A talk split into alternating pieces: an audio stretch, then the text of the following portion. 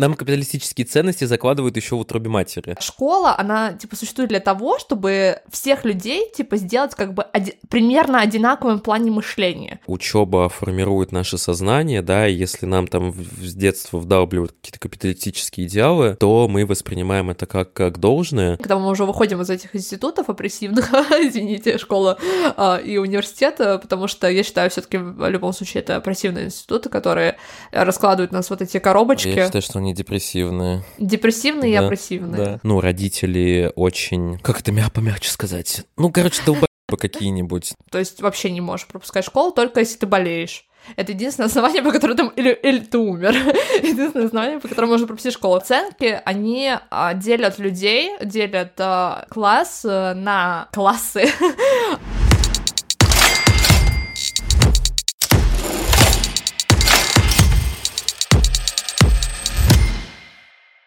Всем привет! Это подкаст «Жертвы капитализма», где я, Эля, и мой сведущий Даян обсуждаем экономику и иронизируем над реалиями жизни в позднем капитализме. Наш подкаст абсолютно бесплатен и требует много вложений временных, так и финансовых, поэтому мы были бы очень рады, если вы сможете нас поддержать пятью звездочками и отзывами на тех платформах, на которых вы слушаете. А мы переходим к теме. Скорее всего, вы послушаете этот выпуск, э, дай бог, в 2024 году, да, с учетом того, как у нас выпис- записываются и выходят выпуски. Выпизывают. Выписываются. Выпиздываются. Вот, но мы на... но это наш первый первый выпуск э, в 23 году. Блин, я Вот, мы- Блин, ну лишь бы, лишь бы перебить. Такая ты веселая, что у тебя настроение хорошее? Рассказывай. Очень хорошее настроение. Посоветуйте психотерапевта. Да. Давай переходить к теме нашего выпуска. Сегодня это учеба. Вот, если раньше в каких-то выпусках, э, ну, Эля много всего говорила, я что-то добавлял, то сейчас будем говорить только Эля, скорее всего, потому что я вообще ничего про учебу не знаю, никогда не учился. Вот, на самом деле нет, очень интересная тема. Да, мы начнем, наверное, опять же с позиции связи учебы и капитализма. Да, как- потому что, откроем секрет, это опять же связано. И давай я дам слово тебе, Элечка, чтобы ты сказала и описала, и открыла нам глаза на то, как это все связано.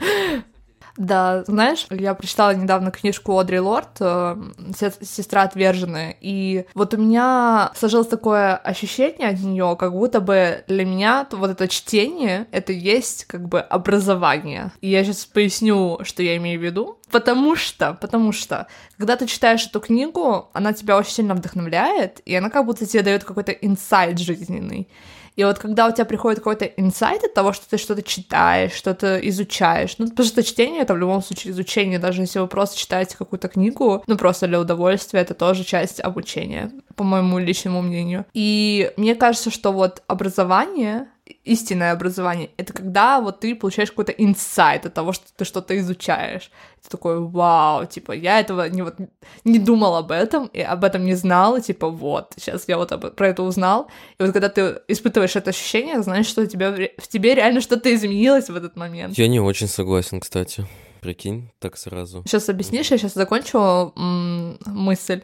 А, Она пишет о том, что она вот а, работала учительницей, по-моему, в школе. Она а, пони- поняла, а, как бы в процессе этого опыта, то, что она очень многое переносит из а, своего образования. Она черная женщина, соответственно, она училась в такой, знаешь, опрессивной российской системе, и, соответственно, она много очень чего усвоила из вот этой опрессивной системы по отношению, да, к черным людям, по отношению, там, к людям не традиционной сексуальной ориентации. Почему я так сказала? Ну, Короче, да, вот это вот то, что она еще лесбиянка, еще, я так сказала. Мало того, что так она еще. Еще. Блядь, ну ты, конечно, и прогрессивная. А, да. Короче, вот это вот, она, она перенесла весь этот опыт, все, что она вот это узнала, познала и в себя впитала в свой опыт преподавания, И она по отношению к другим, а, да, черным ученикам своим тоже им навязывала как будто бы, точнее, она не пишет навязывала, да, но она пишет о том, что она переносит свои вот эти ожидания, которые она усвоила, на вот этих учеников, и она тем самым продолжает вот этот замкнутый круг, так сказать. И мне кажется, что вот я, я поняла, что это на самом деле то, что происходит вообще в любом образовании, то есть э, вот эти взять все опрессивные системы, в том числе капитализм, мы в нашем образовании очень много чего усваиваем, именно, знаешь, того, что мы не ставим по сомнению, и того, что нас формирует как личности, то есть на, наши ценности формируют ценностную составляющую. И зачастую э, из-за того, что эта часть, которая не ставится под сомнение, мы затем очень многие вещи воспринимаем из какой-то, знаешь, такой автоматической позиции, когда мы не очень понимаем, как это функционирует, то есть, да, вот эти взаимосвязи в мире, то есть мы не связываем это с собой, мы не связываем наши личные проблемы а, с какой-то, знаешь, вот этой социальной составляющей. Это очень сложно делать, вот этот инсайт получить, из-за из этого, потому что у нас все как-то, знаешь, автоматизировано в голове, и это получается сделать только когда ты что-то сам изучаешь. Вот, теперь давай, объясни свою позицию. Слушай, я как будто бы вообще ни с чем не, не согласен почему-то, не знаю. Во-первых, мне кажется, для меня процесс обучения — это не обязательно инсайты. То есть, э, ну, это вот как в целом про жизнь, да, то есть получить инсайт, вот цель образования получить инсайт, это вот что-то, это какой-то результат. А для меня учеба это не только про результат, но и про процесс. То есть ты можешь получать удовольствие от процесса, да, там что-то читать, что-то делать руками, что-то слушать, что-то смотреть, при этом ты как бы не будешь чувствовать что-то невероятно новое и какой-то вот э, инсайт. То есть мне кажется, что можно, учеба может быть просто каким-то процессным занятием, а не только результативным. Во-вторых, а, конечно, учеба формирует наше сознание, да, и если нам там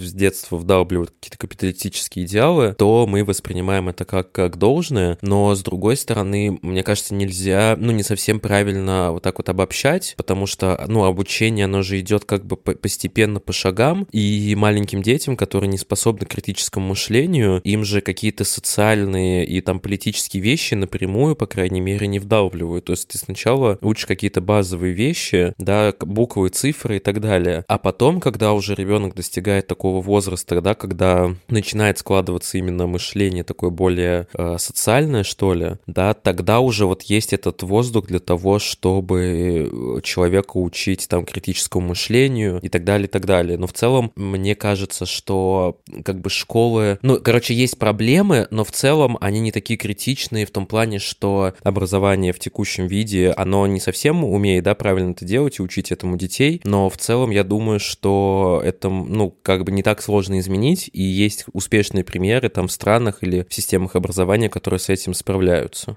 сейчас будет дис. Потому что, а, а с одной стороны, а, то, что ты говоришь, типа, удовольствие от процесса и как получение инсайта, это не то, чтобы противоположные вещи. Я бы не стала бы оценивать это, знаешь, как черное и белое, как, как не знаю, хорошее и плохое, то есть каких-то дихотомиях, да, типа, что есть вот процесс, а есть результат, типа, одно другому не мешает, типа, ты можешь получать инсайт просто в процессе чего-то, в процессе обучения. А, при этом этот инсайт, это не является, конечно, конечным результатом. Да, ну просто ты сказала, что для тебя сам для тебя учеба равно инсайты. А я говорю, что учеба это и инсайты, и процесс. Я как раз таки говорю, что я не разделяю, что это, ну, суммарно и то, и то. Да, я понимаю тебя. Ты можешь учиться, например, и у тебя инсайт может возникнуть только там спустя, не знаю, пять уроков или, или в конце прочтения книги. Но это не значит, что какая-то монотонная или не супер инсайдерская информация, которую ты узнал, да, это, это, ну, тебе скучно, может быть, интересно. Да, но я с тобой согласна, то есть я не... Ну, Все, закончили. Но, но, но, но. Смотри, ты вот мне говоришь, типа, о том, что нам, не только мне, о том, что вот мы в школе, когда мы начинаем только учиться, что нам еще не закладывают никаких э, капиталистических ценностей и так далее. И с этим я уже не согласна, потому что у нас с самого первого класса, еще до первого класса люди там ходят, э, дети ходят в подготовительные всякие школы и прочее. Я сказал, нам капиталистические ценности закладывают еще в утробе матери. Я не сказал, что, ну, супер напрямую, напрямую вот прям прям в школе. Это вообще напр- напрямую, очень напрямую. Э, например, оценки. Оценки, они э, делят людей, делят э, класс э, на классы отличников, э, хорошистов, троечников, двоечников. Это уже социальная какая-то иерархия, которая очень, ну, типа, для меня очень такая, знаешь, в лоб. Тебе сразу говорят о, о твоем месте. И очень часто люди, по крайней мере, было в моем опыте так, что вот все люди, которые начали отличником, а, они и закончили отличником, как я, например. Или Ну, например. а те люди, которые учились на, дв- на двойке тройке, они так и закончили на двойке тройке. То есть это поддерживается в течение годов, вот эти вот э, иерархии. То есть их закладывают вот в самом раннем возрасте, людей уже типа ставят в какое-то определенное положение, и учителя к ним относятся, соответственно, этому положению долгие-долгие Ну, я годы. согласен. Ну, знаешь, как мне... Я недавно видел ТикТок э, про вот оценки, и там, ну, типа, э, ТикТок, где учительница записывает себя, и она говорит, смотрите, ребят, оценки, это ни в коем случае не характеристика вас, это вот как зарядка на телефоне, да, то есть, если, например, зарядка на телефоне 100% или 20%, это не значит, что телефон стал хуже, или он плохой, или он тупой, просто это сколько у него есть там энергии, да, насколько он сейчас может быть продукт... Ну, вот что-то в таком духе она говорила. Говорит, и оценки то же самое, они лично вас вообще никак не характеризуют, да, это вот просто как, э, ну, статус, да, некий, некая, как зарядка. И вот мне понравилась очень эта аналогия, то есть в целом, да, сейчас оценки превращаются, превратились в суперклассовое деление. Если ты отличник, то ты классный, двоечник, ты говно и, и сдохни в канаве. Да, с этим я, конечно, согласен, но концептуально оценки могли бы быть, конечно, чем-то другим, если бы у родителей, у детей и у учителей были другие, ну, другой как бы подход к этому. Знаешь, это, конечно, интересный вопрос, типа отдельно оценки обсудить. Но Мне кажется, вот за этим. Да, мы не за этим. С одной стороны, это очень правильно, что говорит эта учительница, то есть как бы дополнительный акцент поставить на том, что никакие цифры не характеризуют человека как, э, ну да, личность, не закладывают его, ядро его личности, потому что мы очень часто усваиваем то, что если я получаю, допустим, 2, то это значит, что я тупой, плохой и прочее. Если я получаю 5, значит, я хороший. То есть э, умный равно хороший, неспособный равно плохой, или, да, какая-то неудача равно плохой. То есть, да, это все переходит в какую-то такую большую, высшую, да, Ну да, все, все, все равно в личности. хороший и плохой, достойный, недостойный.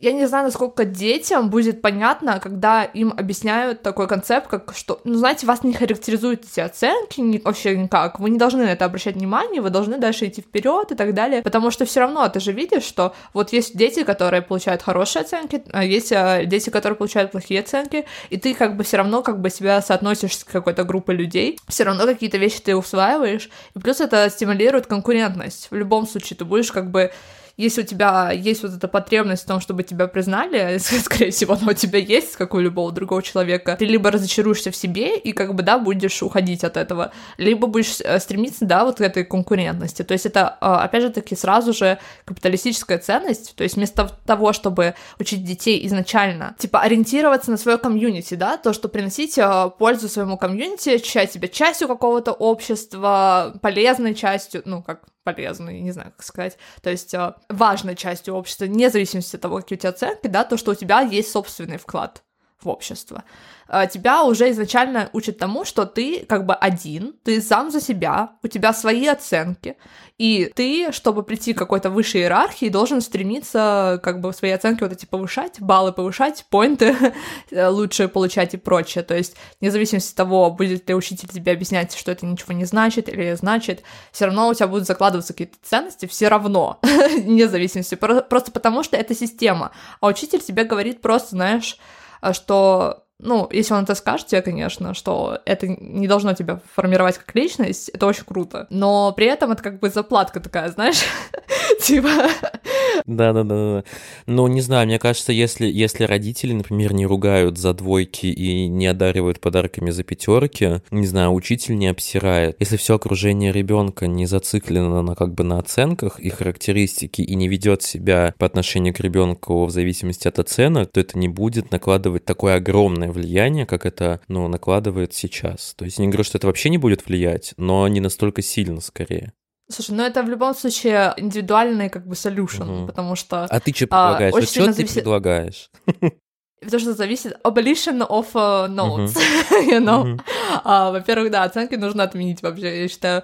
А, кстати, прикол в том, что у моего а, жениха, как Дуян заставляет меня говорить, у него в школе не было оценок до, по-моему, 10 класса. Офигеть. Да. А что у него было? Но он учился... У него было типа то, что а смайлик какой-то или что-то такое, ну типа, ну, знаешь, это то же стиле... самое. Вот, нет-нет-нет, там не было такого, что тебе в конце четверти выставляют какую-то оценку. Mm. То есть ты просто делаешь работу, тебе указывают, где у тебя ошибки и что тебе нужно исправить но тебя не выставляют, не говорят, что вот это было хорошо, а вот это было плохо. То есть ты как бы понимаешь только о том, что тебе лучше типа сделать. И у него были оценки только в конце, потому что все равно в итоге нужно как-то сдавать вот этот абитур делать и так далее. Для того, чтобы в университет поступать, это было очень сложно для него, вот переходить резко к оценкам, и это очень сильно повлияло на самооценку в целом, ну, прям вот серьезным как ты знаешь, перестройка в самосознание была какая-то, по его словам. Что я еще хотела добавить по поводу того, что не то, что я предлагаю, а то, что вот предлагает, например, Юваль Харари. Никогда не думала, что я буду цитировать Харари на нашем да. подкасте. А, я не Э, такой, типа, знаешь, фанат его, uh-huh. потому что он, типа, очень такой мейнстримный, но, с другой стороны, у него много есть хороших мыслей, действительно, и в таком антикапиталистическом ключе, то есть очень много говорит про тоже климатический кризис, про капитализм в целом, про вот это перепроизводство, про, знаешь, вот эту ориентировку на какой-то профит, а не на человеческую, це... ну, как бы на, на, чело... на человечность, скажем так. И он в книге «21 урок для 21 века» пишет о том, что вообще, в принципе, образование нужно перестроить. Это очень хорошая мысль, потому что в образовании очень много чего можно изменить, на самом деле. И он пишет, э, вот я просто цитату сделаю, процитирую точнее. Чему а, мы должны учить детей? Многие специалисты в области педагогики утверждают, что школы должны перейти к обучению четырем наукам — критическому мышлению, коммуникации, сотрудничеству и творчеству. В более широком смысле школы должны меньше внимания уделять техническим умениям и сосредоточиться на общих жизненных навыках. Самое важное будет способность приспосабливаться к переменам, учиться новому и сохранять хладнокровие в незнакомых ситуациях инновации. Чтобы идти в ногу с миром образца 2050 года, потребуется не просто предлагать новые идеи и продукты, прежде всего нужно будет постоянно обновлять самих себя. Знаешь, я очень часто слышу, и это тоже как бы подтверждает эту концепцию того, что зачем там людям, детям учить вот эти вот синусы, косинусы, математику, геометрию, если это кому-то никогда в жизни не пригодится. Ладно, там тем, кто хочет стать инженерами, окей, но а нам, там, а, тиктокерам, я не знаю, фотографам, менеджерам, астрологам, астрологам. зачем? Это астрологам нужно синус и косинус. Блин, вот я, я вот как-то категорически против этой концепции, потому что мне, я вот не могу сейчас это описать там с точки зрения психологии, нейро, э, что-то там биологии и так далее, но мне кажется, что изучение таких сложных фундаментальных штук, даже не обязательно сложных, оно все равно тренирует твой мозг, тренирует твое сознание, и все равно это навык, все равно это развивает твои soft skills, мышление и так далее. Блин, я с тобой вот не согласна, то, что это тренирует прям софт-скиллы. Ну, может быть, не софт-скиллы, но это точно мозг тренирует. Все равно это, это формирует какое-то мышление определенное. Да, это формирует мышление, но это зависит от uh, того, насколько себе глубинные знания дают, и зачастую происходит перекос в сторону того, что тебя слишком углубляет в эти темы. Да, это, возможно, формирует мышление, но, опять же таки, здесь мы не учитываем очень много индивидуальных особенностей. Лично в моем опыте, э, типа, 90% класса вообще ничего не понимало из того, что мы делали. Они делали это на автоматизме тупо. То есть они не понимали, что мы делаем.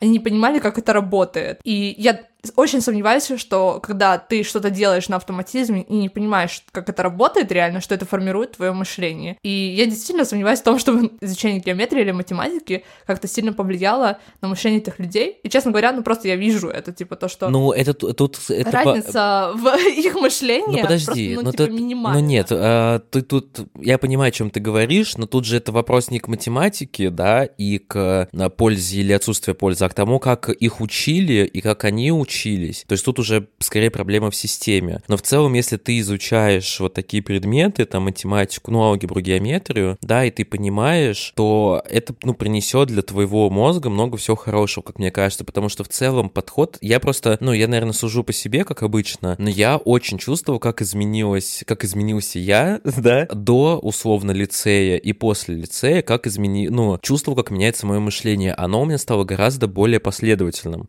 да, исходя из моего манеры говорить, это явно незаметно в этом подкасте, но в целом это действительно так, потому что, ну, а, математика, она предполагает последовательное решение задачи. Ты смотришь, ну, не знаю, на рисунок, да, какой-нибудь геометрической задачи, или ты смотришь на какое-нибудь э, уравнение с параметром, и ты в голове сразу простраиваешь структуру, шаги, что ты должен сделать, чтобы прийти к ответу. И на самом деле я сейчас, я вот начал это наблюдать после того, как я как бы стал лучше знать математику, и сейчас это до сих пор вижу, что я многие какие-то жизненные штуки, вот так они у меня в голове а, раскладываются. Я когда, например, общаюсь со своими а, творческими друзьями, которые они хорошо изучали математику, но они никогда не были в нее как бы особо погружены. Вот как раз-таки они делали на автоматизме для пятерки. И вот мы когда обсуждаем с ними, да, вот модель мышления, подходу к каким-то проблемам, они говорят, блин, у меня вообще ничего такого нет, у меня все как-то в голове хаотично. Вот я, наверное, про это. Здесь, мне кажется, важно то, что мы не должны всех людей подводить под одну систему и модель мышления. Это тоже, мне кажется, очень а, токсичная на самом деле штука,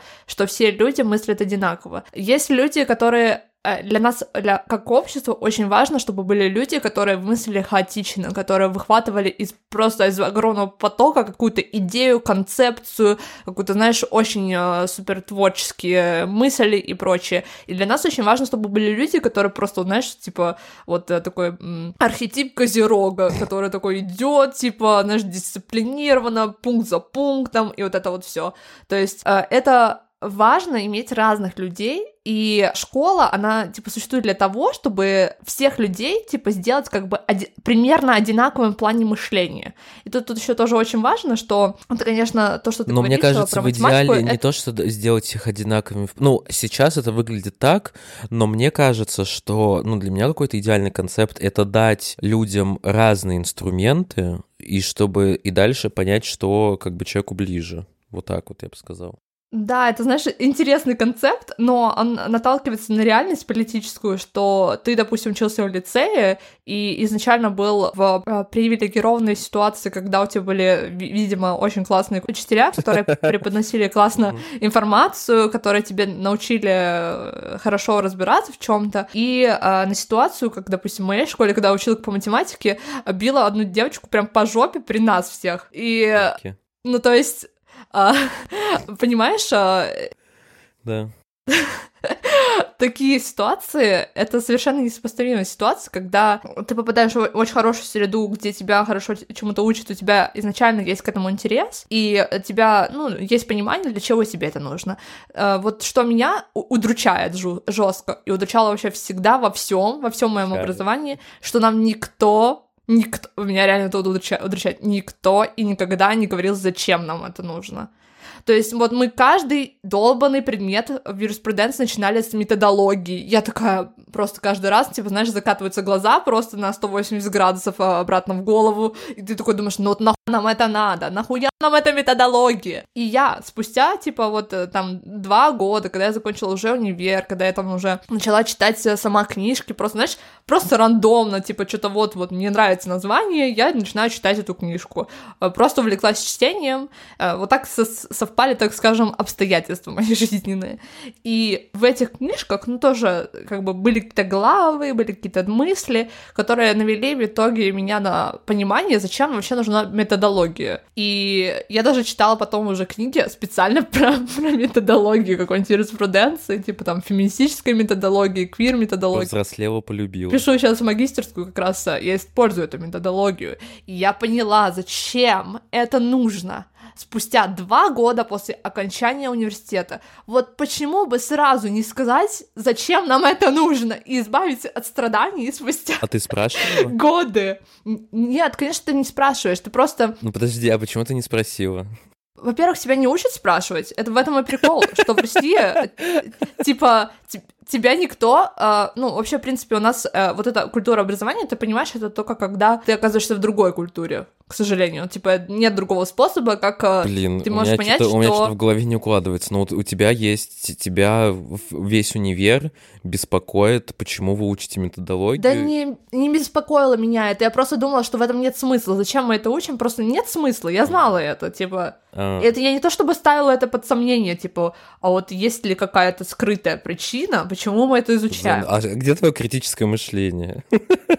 Зай, ну мы, во-первых, не учимся критическому мышлению в России. Ты чё, ты что ли? Ну хуя. Зачем вообще что-то ставить под сомнение? Ну, по, факту так и есть. Типа, я уверена, что большинство людей, которые заканчивают российскую школу, э, идут в российский университет, не понимают, что такое критическое мышление, к сожалению. Что этому нужно учиться после того, как ты закончил университет. Э, Большинство людей, большинству людей нужно обучаться этому самостоятельно, потому что это очень сильно зависит от твоего окружения. И опять же таки, ты, ты судишь очень из позиции своей, типа, вот, моя там семья, моя школа, моя там, не знаю, Моя мой игра. город. Хотела сказать страна сначала, а потом подумала, что нет, не твоя страна, скорее твой город. Потому что это очень сильно отличается, вот просто даже города, когда они близко друг к другу находятся, очень сильно отличается то, как люди э, какое образование они получают.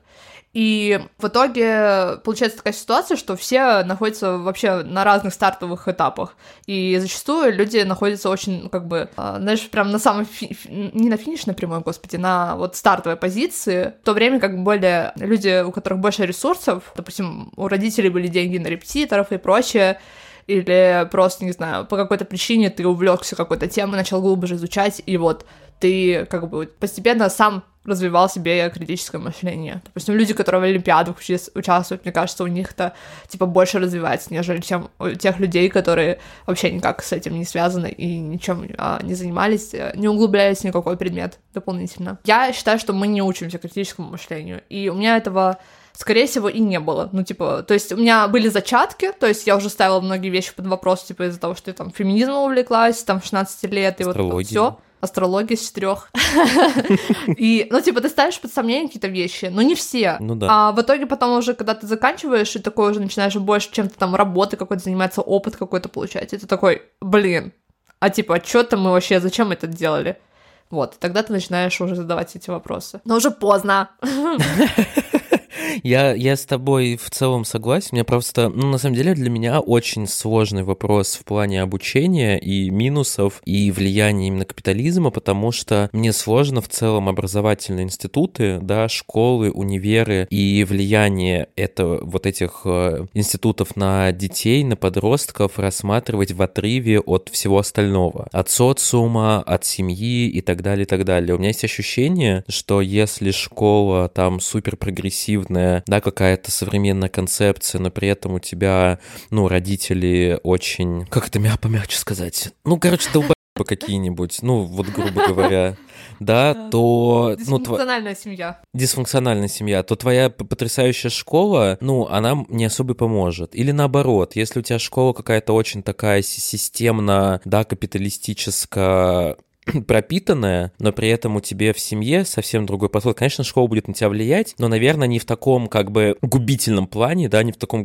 масштабе, как э, если бы у тебя не была такая семья. И то же самое там окружение и так далее. То есть очень много, короче, к сожалению или к счастью, э, моментов, нюансов, которые складывают, как бы наше, формируют наше сознание и наши навыки, и софт, и хард, и так далее. Вот, поэтому, конечно, в идеале менять концепцию учебы, да, внедрять какие-то новые практики. Конечно, по моим ощущениям, учеба должна быть максимально... Короче, учеба должна тебя учить жить, ну, взро- реальную жизнь. вот, то есть она должна быть модель приближена к тому, что тебя ждет во взрослой жизни. Вот, ну, в облегченной версии. А, и при этом давая тебе свободу там творчества, самовыражения. Ну, короче, отсечь, наверное, в начале большое количество обязанностей, да, то есть ты не должен, будучи ребенком, испытывать э, гнет, э, не знаю, взрослых проблем, да, но при этом ты должен учиться принимать решения, ты должен учиться коллаборироваться, ты должен учиться, я не знаю, ошибаться и, и, и расстраиваться, я не знаю, и все равно испытывать, все равно в какой-то степени а, быть в конкурентной среде, мне кажется, потому что взрослая жизнь, она тоже предполагает конкурентную среду.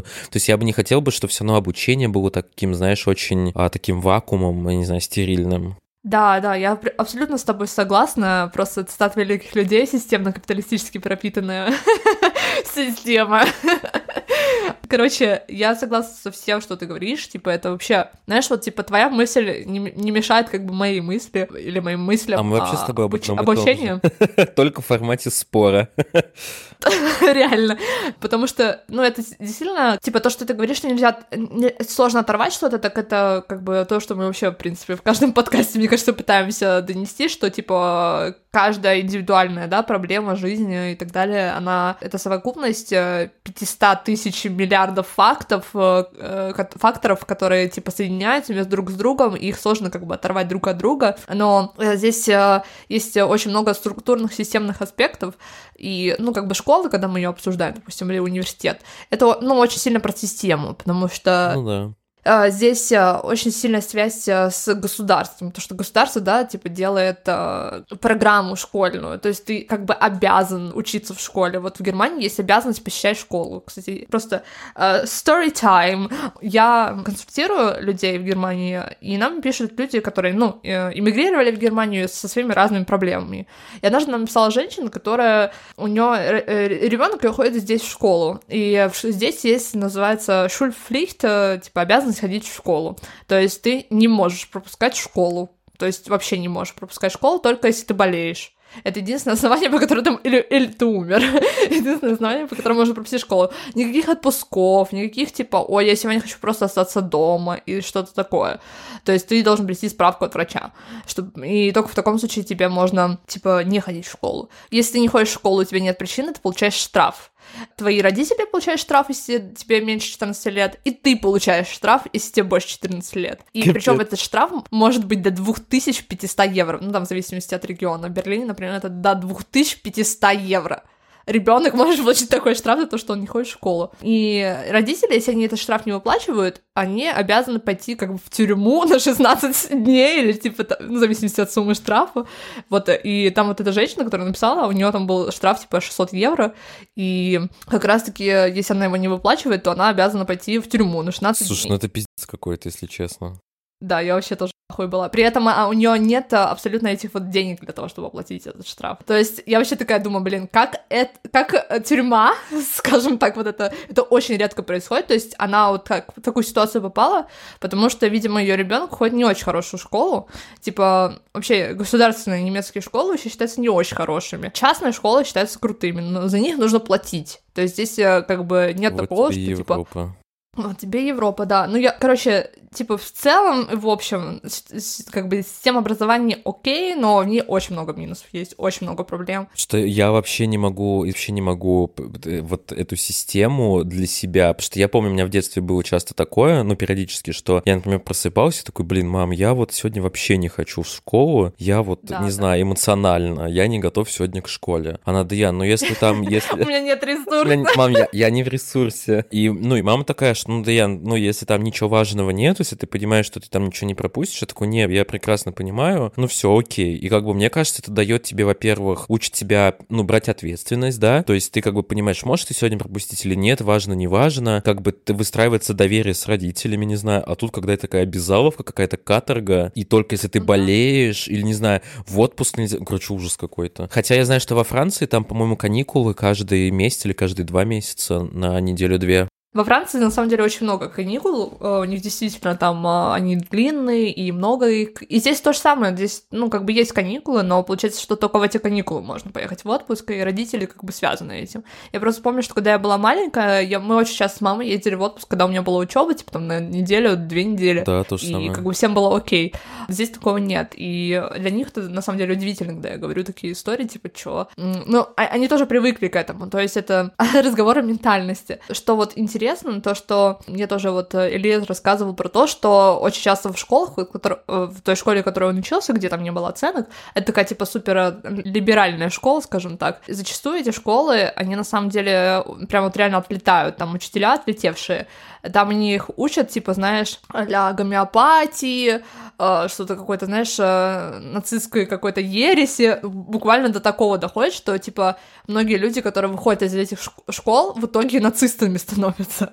Просто Германия э, настроение. Ну да, потому что тоже на самом деле это так все сильно зависит от личности преподавателя. И не знаю, по крайней мере в России, мне кажется, я не, вот не хочу никого обидеть, но у меня есть ощущение, что ну, часть людей уходит в образование как бы вынужденно да, то есть и становятся преподавателями, потому что они очень сильно этого хотят, и в итоге такие в чем-то травмированные, нереализовавшиеся люди, не все, часть только вот говорю, они в итоге становятся преподавателями, и они как бы учат наших с вами детишек. И это тоже, конечно, очень грустно получается. Но опять же, это тоже, это тоже социальные причины, потому что это мало оплачивается и, и так далее, и так далее. То есть это как бы не люди в этом виноваты, а все равно этот государство государство в совокупности вообще с многими системами, потому что у нас многие учителя это советское еще вот наследие, да, то есть люди, которые в Советском Союзе были учителями, то есть там немножко другой контекст был, почему люди шли в эту профессию. И то, как это сейчас, то почему люди сейчас идут, например, в школу, это уже немножко другое, потому что тогда уже сменилась вот эта система, это уже не ленинско-марксистская вот эта вот плановая экономика, а именно капиталистическая экономика, и меняется тоже как бы структура ее и так далее. Но мне кажется, что в России очень много хороших и типа, классных учителей. Просто, к сожалению, из-за того, что очень мало, малооплачиваемые, типа, позиции в школы, они просто не пойдут в школу учить. И, да, да и университет тоже, честно говоря, потому что в университете тоже очень много где очень маленькие зарплаты. Я вообще в шоке. При том, что, допустим, в Германии, например, профессор получает а, примерно 10 тысяч евро в месяц и до конца жизни. То есть, даже если он не будет преподавать, то он будет получать а, огромную зарплату. То есть, это вообще это не средний класс, это прям вообще выше среднего класса. Ну, да, нет. Но здесь это очень сложно, типа, стать профессором, это пиздец сложно. Тут мало того, что нужно докторантуру, да, сделать, типа, как наша аспирантура, только это чуть, чуть сложнее, по моему мнению, чем аспирантуру закончить. Потому что здесь гораздо выше требования к научным работам. Я просто в шоке, насколько они другие.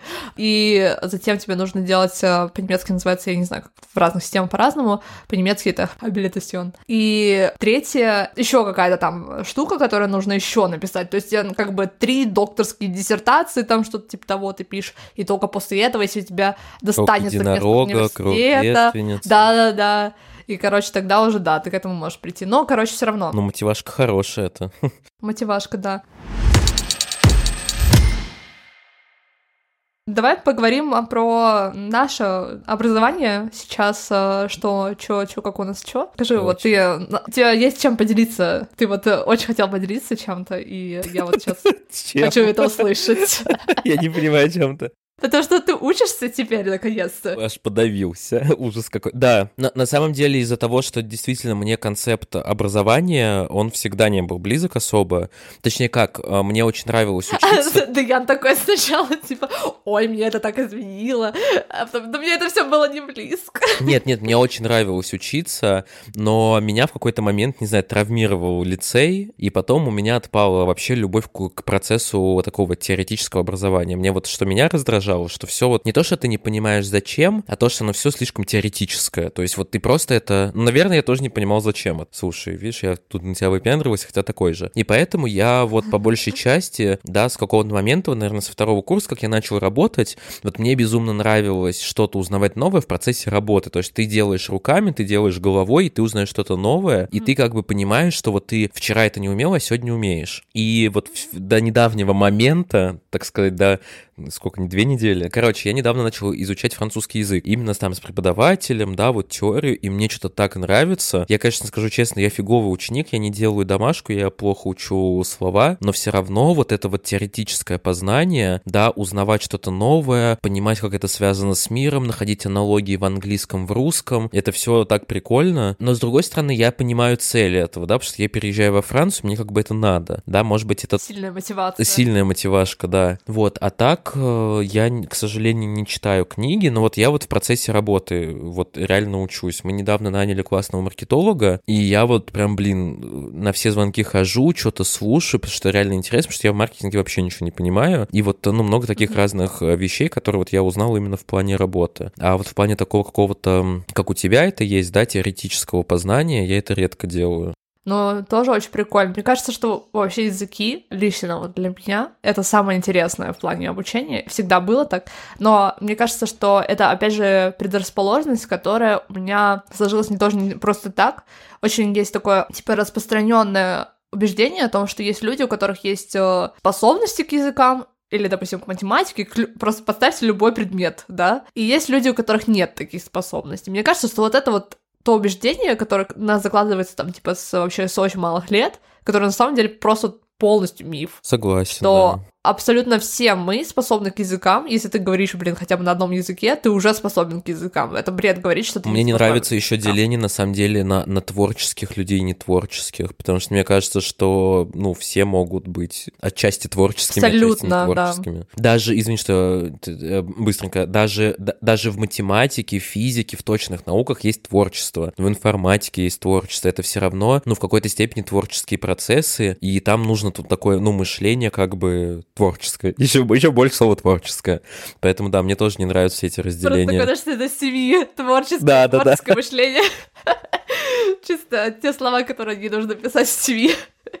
Да, я прям вот абсолютно с этим согласна, что любая, любое а, место, вообще любая профессия нуждается в творческом мышлении, и оно как бы везде есть, просто, да, какая-то дозировка разная, возможно, потому что есть какие-то более, знаешь, э, в лоб, то, что тебе надо что-то там, допустим, найти какой-то конкретный источник, там, ну да, там нет никакого творчества, ты просто что-то ищешь, какую-то информацию. Не знаю, вот и искать информацию, из, из, вот искать информацию тоже, тоже, тоже это творческий процесс. Вот я как э, человек, который аналитикой а, занимался, занимается, для меня это очень творческая задача. Да, вот даже тупо что-то найти в интернете, на самом деле, это тоже для меня творческая задача задача. Вот я не знаю, может, это звучит абсурдно, но как, как правильно написать, формулировать, да? Потом выцепить ключевые слова в каком-то материале, который ты нашел. Потом, ну, короче, вот выстроить эту цепочку, да, это все равно такой творческий интересный процесс. Но мне кажется, что ты уже говоришь немножко дальше, типа, как-то типа обработать информацию — это творческий процесс, а найти информацию — это не совсем творческий процесс, лично для меня. Типа именно поиск чего-то конкретного, но типа ты же не создаешь ничего нового в этом, в этом процессе, ты просто, да, собираешь информацию. Когда ты уже обрабатываешь ее, тогда ты уже, да, ты там используешь свое видение и так далее. Ну, вообще здесь этот вопрос на самом деле не важный. Ну, да. а, мне хотелось э, только сказать то, что я согласна с этим, и то, что, в принципе, э, очень э, важно не делить как бы себя не складывать в какую-то коробочку, скажем так, да, вот есть такие люди, а есть такие люди, мне кажется, что это убеждение изначально, которое прям вредит тебе нашего дальнейшего обучения, когда мы уже выходим из этих институтов опрессивных, извините, школа а, и университета, потому что я считаю, все таки в любом случае это опрессивные институты, которые раскладывают нас вот эти коробочки. Я считаю, что они депрессивные. Депрессивные да, и опрессивные. Да. Согласна? Но знаешь, знаешь, что хотел сказать, что, окей, как бы школы, университеты и так далее, они нас опрессируют, и мы выходим оттуда с уверенностью, что мы, не знаю, творческие, а не технические или наоборот, да, но... Или вообще вообще выходим и не понимаем. А, или не понимаем, да. Но, короче, я хотел просто добавить, что на самом деле это еще иногда для человека очень удобное мышление. Это такая вторичная выгода от этого, да, что, ну, я просто не такой человек. Я просто как бы... Ну, это на самом деле удобная еще позиция, на самом деле. Блядь, сколько я еще раз скажу на самом деле. Короче, это удобная позиция а, для человека в том числе считать, что он просто не такой, он просто для этого не подходит. Я тоже а, много, ну, довольно долго считал, что языки это не мое. Но на самом деле я это перед, ну, стал, стал, поменял мнение не потому что... Стало понятно, когда я переезжала. Нет, нет, я... Нет, все-таки языки это мое.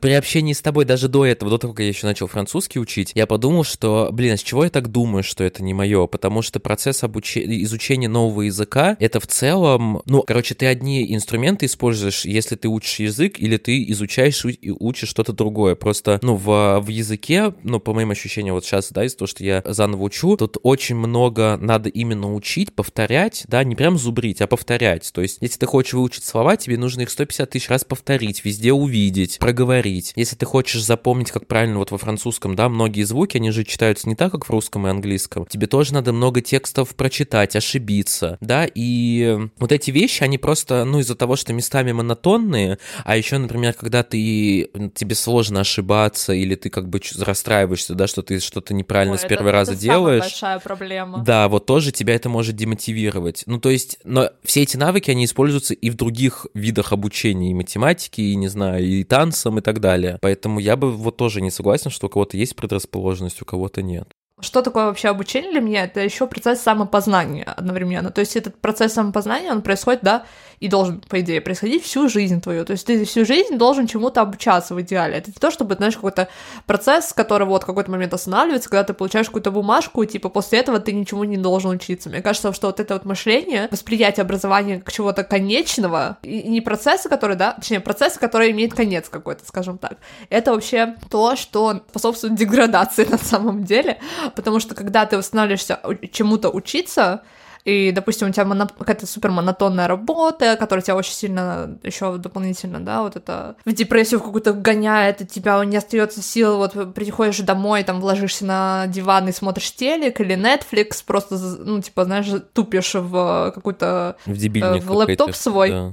Да, и мне кажется, что вот в тот момент на самом деле происходит деградация, типа, когда ты вот э, понимаешь, что, ну, типа, все, я больше типа, ничего не надо учить, потому что, с одной стороны, ты, типа, такой, фух, наконец-то не надо сдавать эти ебучие экзамены, вот это вот все, но с другой стороны, тебя как бы обираешь в том, чтобы э, расширять свои горизонты чисто вот ментально.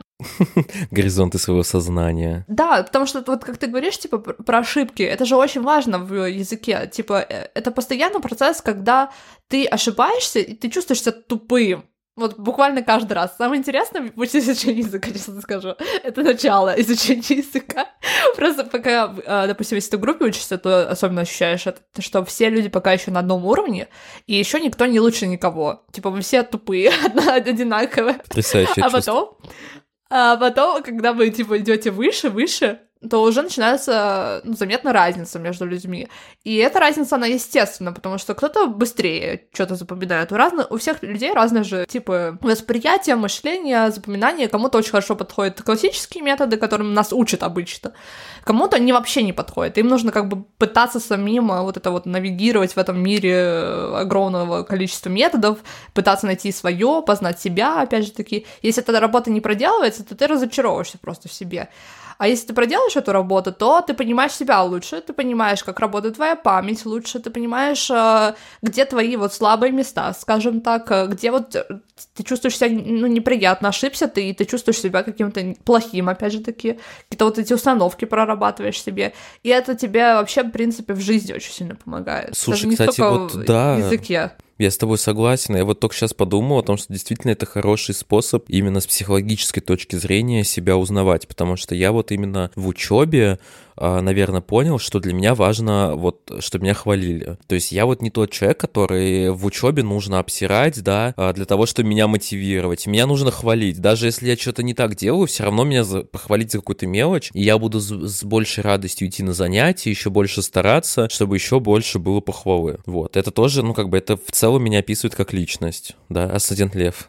Да, абсолютно согласна. И мне кажется, большинство людей э, вообще никак не помогает никакая критика. И вот это, знаешь, типа, аля, конструктивная критика. Мне кажется, даже понятие конструктивная критика не до конца понимаешь, что это вообще такое. И зачастую люди путают это вот, не знаю, гнетом каким-то, знаешь, вот этой системы, что даже тебя, когда вот тебе указывают на ошибку, очень многие люди не умеют воспринимать ошибки как что-то, ну, вот что произошло, ну, типа, и чё? Это же не описывает меня, да, как э, неудачника, лузера, лоха и вот это все. А большинство людей воспринимают это именно так, в глубине своей души, даже если не осознают это. Да, меня знаешь, что еще? Да-да, ага, да-да. Мне знаешь, что еще бесит? Концепция, что вот школы и универы не дают права на ошибку, потому что ну вот, например, ты сделал какой-то тест контрольный, экзамен, не знаю, сочинение и так далее, и ты сделал какую-то одну ошибку, какую-то тупую описку, не знаю, запятую не поставил, и тебе все вместо там пяти ставит 4 за одну ошибку, хотя она, ну, вообще может быть глупая. И это так оторвано от жизни, ну, от реальности. Я помню, у нас был один преподаватель в... Вообще несколько было таких преподавателей вот классных, которые, они иногда не обращали внимания, да, вот ты, может, перепутал там плюс или минус, или ты запятую забыл, или опечатку сделал, и они такие, ну, блин, я понимаю, что это просто описка, это не считается, как бы я тебе не снижу оценку. Но это бывает очень редко, и это такая тупость. Да, реально. Но с другой стороны, это опять же такие, ну вот, э, есть какие-то критерии, ну да, тебя снизили, ну и чё, ты же знаешь, как бы, что это про- была просто писка, что это не твоя, а как бы, ну, вот, вот осознанная ошибка. У меня, у меня, видишь, детская травма. Да, да. Меня Нет, ну, у меня определенно тоже есть вот эта травма, синдром отличника, знаешь, вот это то, что у меня он прошел, наверное, только когда я вот э, в университете начала учиться, и там я уже училась э, первый семестр, я, по на все пятерки закончила, а потом у меня уже все по пизде пошло. Ну ладно. Пизде четверки. Было, было две четверки, да? Четверки, одна тройка, и э, ни одной у меня было... В итоге у меня не было ни одной пересдачи, что на самом деле забавно, потому что у большинства, ну, 99% людей были пересдачи, и только я такая. Здрасте. А, но прикол в том, что, блин, это так серьезно и жестко влияет на твою жизнь, вот эти усвоенные архетипы личности, основанные на оценках, блин, отличница, хорошистка и все что угодно. Потому что, блин, как тебя это вообще характеризует? Я вообще, мне так это бесит, типа, даже какая-то иерархия на основе твоей якобы умности, даже не интеллигентности, а именно умности. Да. То есть, типа, какие у тебя там, блин, оценки? Я вам скажу так, что большинство отличников ничего себе не представляют после того, как они заканчивают университеты. Но я вот при этом, например, все равно у меня есть какое-то чувство гордости, то, что я вот э, всю школу закончил без троек, э, лицей закончил без троек, университет закончил без троек. Я вот этим горжусь, если честно. Виноват. Это неплохо этим гордиться, знаешь, это же не говорит о том, что ты не, не можешь собой гордиться. Абсолютно ты можешь, просто это опять же таки не говорит о том, что тебя, знаешь, сразу у тебя все, у тебя пред- предрасположенная жизнь к тому, чтобы э, успех успешно иметь. Это ни о чем не говорит, вот к чему это. То есть это, да, это крутое типа достижение, но оно тебя продвинет оно тебя куда-то или нет, это очень depends. Э, Да, я вот, знаешь, я с тобой согласен, что мы тут как бы вот все это обсираем условно, но при этом важно все равно не обесценивать себя, да, что если, например, э, для вас важны оценки, ну, и это вас не вгоняет в какую-то депрессию, не знаю, и вы как бы стараетесь, и вам нравится, то гордитесь собой, да, вот, понимаешь, да, о чем я? Да, да, я понимаю тебя. Знаешь, таким мы скатились в конце к капиталистическим ценностям индивидуальных достижений, достигаторства, успеха успешного. И, конечно же, гордитесь собой. Нет, э, это правда. Вот можно, знаешь, обосрать все системы, сказать, что они не имеют смысла, и, и, и, все. А как бы, ну, мы все равно живем, ну, как бы вывод такой же у нас все равно обычно, что мы все равно живем в этих системах. Да, и, конечно, надо осознавать, да, пытаться в своем там микромире окружения что-то менять, но при этом как бы не надо прям полностью это отвергать, и все равно мы в этом живем, поэтому э, старайтесь, гордитесь, получайте удовольствие, что что еще как бы остается. Да, знаешь, это мне хочется запо- закончить этот подкаст цитатой Одри Лорд, с которой мы начали этот подкаст, из э, нашего телеграм-канала, на который мы советуем подписаться, ссылочки в описании, потому что там будет очень много материалов, которых не будет нигде больше в других соцсетях, скажем так. Ну, у нас только две соцсетя, соцсетя, Полторы, соцсети. потому что одна запрещенная. Ну, запрет грамм и, конечно же, телеграм-канал. Короче, она пишет том, что militancy no longer means guns at high noon, if it ever did. It means actively working for change, sometimes in the absence of any surety that change is coming. It means fighting despair. Это означает то, что, типа, воинственность, она больше не означает, типа, да, вот эти всякие пистолеты, ганс, господи, оружие и прочее. То есть э, это не про э, ружье, типа, да, не про а, материальные вот эти вещи, это про то, чтобы работать усердно, а- активно ради изменения, и даже когда нет никакой абсолютно определенности, произойдет ли это изменение или нет, это просто означает вот бороться с э, каким-то тленом, тем, что нет никакого вдохновения и прочее. И мне кажется, вот в конечном итоге любое образование, даже прослушивание нашего подкаста, оно имеет эту цель. Особенно вот я подведу. прослушивание нашего подкаста. Особенно прослушать, да. Типа, это просто борьба с, какой, с каким-то постоянным тленом, потому что когда мы говорим о том, что какие-то системы есть, это опять же вот этот тлен, типа, ты понимаешь, что все вот это прогнило и прочее, и прочее, но это опять же таки не обозначает, что ты должен, типа, урок такой, что типа, да, давайте разочаруемся во всем. Ну, я, знаешь, как-то такой... Во все говно. Я как такой индивидуалист-капиталист из-за того, что все предыдущие темы меня напрямую касались, а сейчас вот школа, универа, меня это уже не касается, я думаю, да похуй, детей я в ближайшее время не хочу, поэтому это проблемы чьи-то другие, меня как бы, что все тут плохо, да, да, да, и. Ну вот, знаешь, это может быть и хорошо. Типа такой детачмент от э, своей личности. И это, знаешь, как это в буддизме, в, в вот то, что я тоже этому училась, типа от, э, от себя какие-то вот эти проблемы, не воспринимать их как э, нападка на свою личность, знаешь. От того, что мы находимся в этой системе, это не значит, что мы тоже прогнили, скажем так. Вот, и это просто, знаешь, типа комментарий к твоему вот этому заходу о том, что это не значит то, что нельзя хвалить себя, и нельзя радоваться хорошим оценкам. Нет, это вообще не про это. То есть это надо понимать, что не воспринимайте это прям на, на себя лично это мы говорим про систему, значит, мы говорим про систему, а не про вас, да? Вот. Ну, я думаю, что на этом все. Вот, очень, мне кажется, интересный разговор получился. Поспорили, по посоглашались. А если вам есть что сказать, добавить, то обязательно подписывайтесь на наши соцсети, пишите нам, звоните. вот, и очень рады были... Нюцы присылайте. Да, да. Не забываем, самое важное. И деньги. Все, всех обняли, подняли, поцеловали. Услышимся, увидимся в следующих выпусках. Пока-пока.